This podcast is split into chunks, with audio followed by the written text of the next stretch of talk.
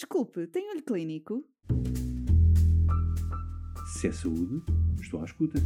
Atualidade científica para profissionais de saúde? Quero, Quero ouvir. Olho Clínico, o seu podcast de discussão científica. Olá a todos os que nos ouvem na estreia de Olho Clínico, o novo podcast da MSD para a discussão científica.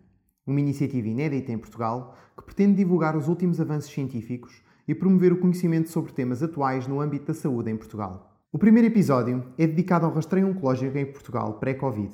Para uma perspectiva clara sobre a situação, partilhamos o olho clínico do professor António Araújo, diretor do Serviço de Oncologia Médica do Centro Hospitalar do Porto, e do professor Vitor Rodrigues, presidente da Liga Portuguesa contra o Cancro e especialista na área de epidemiologia e medicina preventiva, reunidos aqui hoje para falar do rastreio oncológico num contexto pré-Covid. Nós estamos a viver uh, tempos extraordinários. A Covid veio alterar os cuidados de saúde que prestamos aos nossos doentes. Estamos muito mais virados para tratar doentes com Covid do que propriamente nesta fase uh, tratar doentes sem Covid. E isto afetou também a questão dos rastreios. Professor Vítor, como é que vê neste momento esta questão dos rastreios em tempo Covid e como é que podemos tentar avançar um pouco nesta matéria? Eh, realmente eh, toda esta pandemia suspendeu eh, durante pelo menos três meses os rastreios, todos eles. E se na parte do rastreio de câncer da mama conseguimos retomar, ainda não recuperar, na realidade isto é uma situação bastante grave e nós vamos ter problemas a médio e a longo prazo, como todos sabemos, de, de falta de diagnóstico precoce, portanto teremos diagnósticos menos precoces e com menor referenciação hospitalar.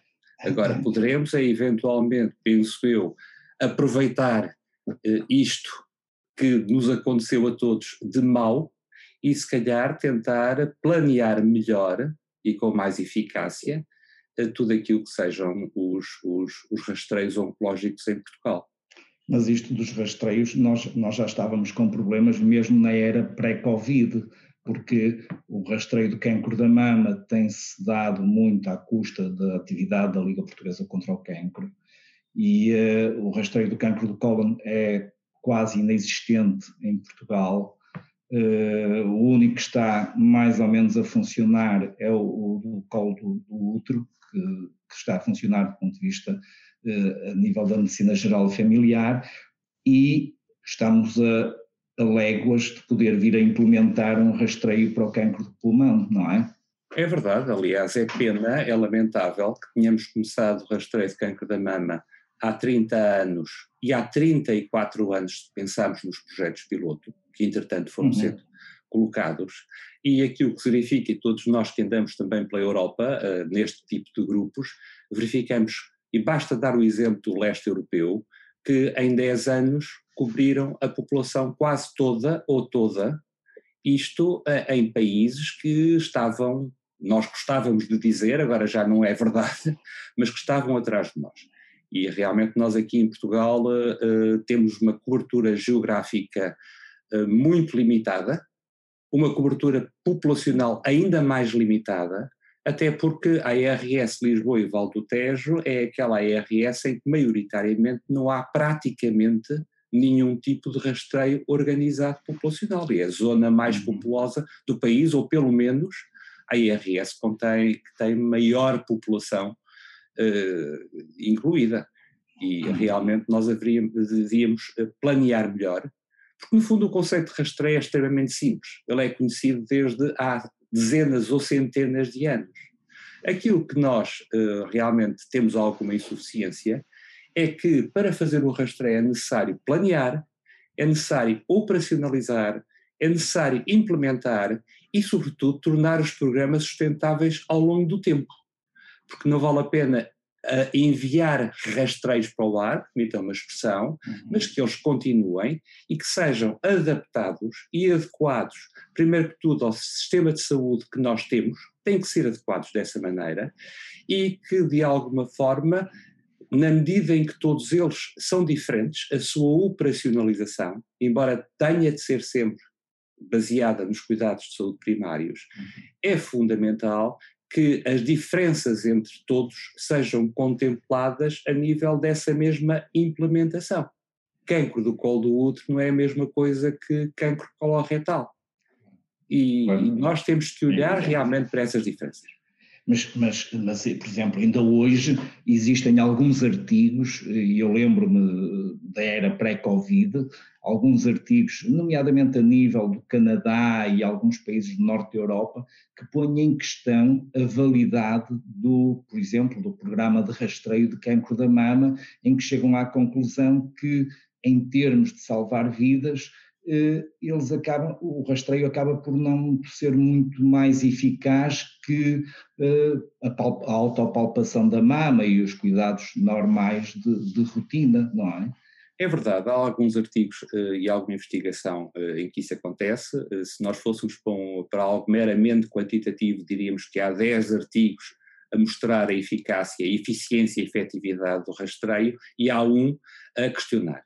É evidente que quanto mais nós tivermos na população não rastreada por rastreio organizado, na medida em que há mais, e estamos a falar de cancro da mama, basicamente, uhum. em que há mais rastreio oportunístico, chamemos-lhe assim, é evidente que a diferença entre as duas metodologias de organização é evidente que se vão esbatendo aos poucos. Agora, eh, 90% dos artigos mostram, mostram isso. É evidente que o rastreio, eu costumo dizer que, eh, como dizia o Churchill, que a democracia é o pior sistema político, exceto os outros todos. E eu quase eu costumo utilizar essa imagem que é o rastreio de cancro da mama e os outros rastreios são o pior, exceto todos os outros. E, e tem, uh, além de ter uh, efeitos secundários, obviamente, uh, não serve para toda a gente, mas é evidente que também nós vimos ao longo do tempo, por exemplo, estes rastreios, e com o objetivo nem sequer secundário, mas terciário, introduziram medidas, avanços de qualidade, tanto a montante como a jusante. Portanto, como objetivo, volto a repetir, não primário ou secundário, mas com o objetivo terciário, todos eles também podem ser utilizados para isso. E, e, e imediatamente, ao introduzir-se essa qualidade, também a, diferença de efeito, de impacto entre as duas metodologias, organizado versus oportunístico, vai, felizmente, diminuindo porque o oportunístico vai melhorando, obviamente. Portanto, uhum. realmente isto tem que ser tudo visto de uma maneira integrada, não é? Claro. E depois, e depois temos que pensar em que, para lá do rastreio, depois temos que ter unidades que recebam e estudem uh, as, os cidadãos, neste caso as cidadãs, que tenham alterações ou que apresentem alterações no rastreio, não é?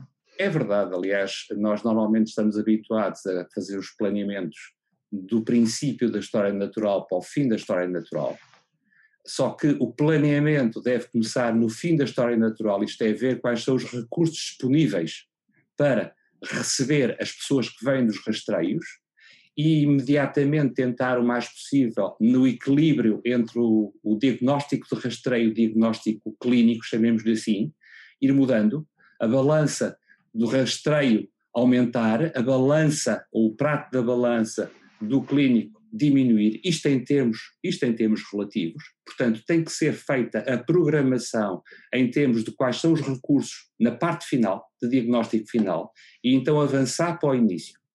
A operacionalização é exatamente ao contrário, que é pegar nas pessoas que estão em idade rastreável e então depois levar todo o processo, que é um processo multi-etápico, em que vamos indo de uma fase de maior sensibilidade para uma fase de maior especificidade, e então essa operacionalização é contrária.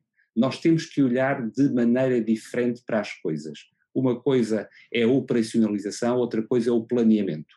Uhum. E por outro lado também há aqui um ponto que é fundamental, que em termos de rastreio de câncer da mama isso tem acontecido, dos outros infelizmente não, que é a monitorização e a avaliação dos indicadores de rendimento, que são eles que dizem se está de acordo com o padrão de todos os outros e nos dizem se, em princípio, está a ser, estão a ser programas de qualidade e, por outro lado, se eles vão ter o impacto que outros países tiveram, países mais avançados, tiveram na redução da mortalidade, em alguns casos da redução da incidência, estamos a falar de colo do útero e a falar de colo retal, precisamente para ver se temos que fazer alguma adaptação da operacionalização que, entretanto, fomos feito e de todos os indicadores de rendimento, sobretudo clínicos, que, entretanto, vão sendo resolvidos.